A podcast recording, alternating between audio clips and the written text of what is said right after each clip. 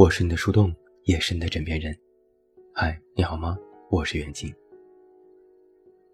最近因为刘同老师的新书《一个人就一个人》，关于一个人的话题又开始流行了起来。其实每每写一个人，不管这些话被反复说过多少次，老生常谈、陈词滥调，都能够引起共鸣，什么时候都不过时。这可能是因为。一个人其实是一种生活常态。一个人度过了过去，一个人度过了现在，说不定还会一个人度过将来。就像刘同说的：“我们的人生原本就是一个人。”回忆一下我们的年少时光，把时间倒回到小时候。其实我们最开始是特别惧怕一个人的。小的时候，不管什么任何时间，都必须有家人陪伴才行。只要家人离开一会儿，就会嚎啕大哭。晚上不太敢一个人睡觉，怕黑。只要一闭眼睛，脑子里就会浮现出各种妖魔鬼怪。有时连脚都不敢伸出被子外面，觉得下一秒就会有一双苍白的手把自己从床上拖下去。上学之后，最怕的依然是一个人。没有朋友，成为了青春期时我们最大的苦恼。不想在同学之间落单，不想得罪任何人，连被霸道的人欺负都要忍气吞声。甚至女生之间上个厕所都要呼朋唤友。那时，如果一个人性格内向，比较孤僻，会被大家在背后议论，甚至会被孤立。最怕的不是学习成绩不好，最怕的是和朋友闹矛盾绝交。学生时代的形单影只，看起来是一件又有点可怕又有点可怜的事情。后来刚参加工作，一个人在陌生的城市生活，最开始也特别不习惯，完全没有想过，生活里原来有那么多大大小小的问题。大到搬家、工作问题该如何解决，小到一日三餐，家里马桶坏了、灯泡不亮了、洗澡时突然没热水了。一个人逛街很尴尬，一个人吃饭很尴尬，一个人看电影更是没有尝试过。哪怕社恐如你，都不是能够坦然接受随时随地做什么都是一个人的生活状态。任何一个问题。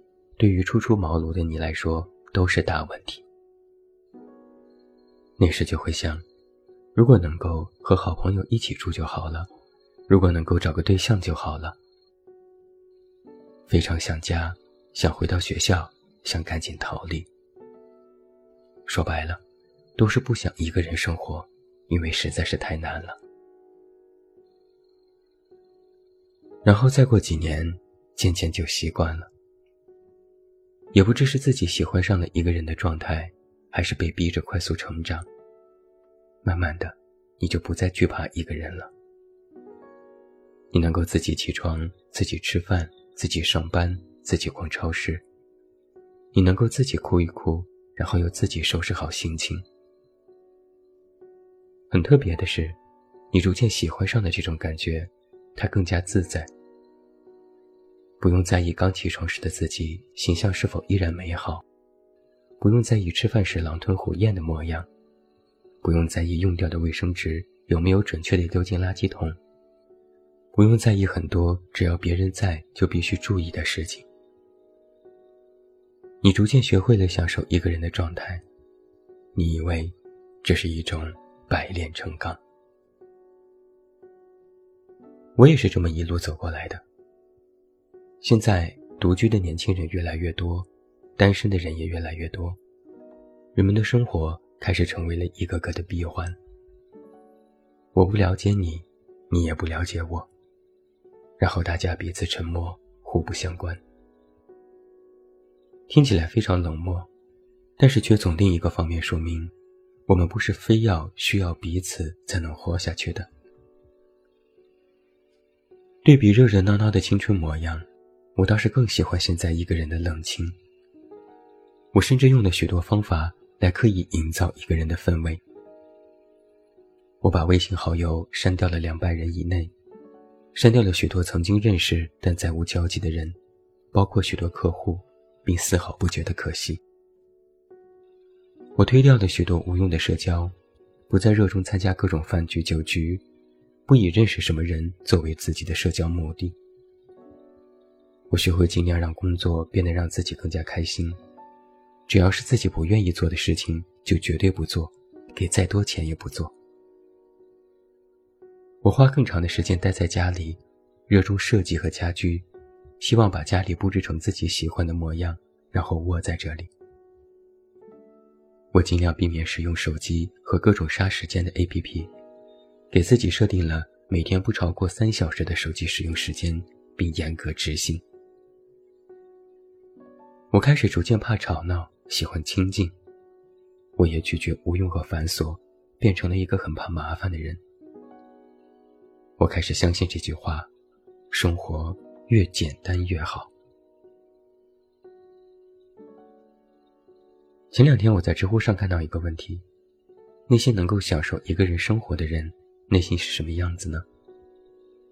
高赞的回答是：每个人的内心都不一样，但他们有一个属性是，他们的内心肯定是自洽而强大的。自洽这件事。我在很多文章里都提过，简单来说就是有一套自己的人生逻辑。网上也有很多人在聊他，但没有说过他的什么表现形式。我把它分为了五点：懂得自我认同和欣赏。一个人首先要学会自我认同，认清自己是前提，理解自己是条件，然后能够自我满足。自信是一个人最美丽的地方，只有自信的人，才可以安然处于生活的任何一个阶段。可以掌握情绪。掌握情绪不是不允许有坏情绪，而是明白它和控制它，不任由任何情绪来得过于迅猛，又去得过于犹豫。你能够抽离自身去观察情绪，进而再次了解自己。看淡得失。一个得失心很重的人，就是无法自洽。把什么东西都放在同一水平层面上去看待，意味着你的人生也无法做到有的放矢。得失心就是你的包容度，不会被失败轻易打败。能够接受失败，并正确看待失败，不怨天尤人，学会分析和复盘。在错误的层面里吸取正面的力量，善于改正和规避，让自己不断进步。舍得对自己下狠手。严于律己，宽于待人，己所不欲，勿施于人。任何的道德标准、答案，都不是用来要求别人的，而是首先用来要求自己的。一定要明白这一点。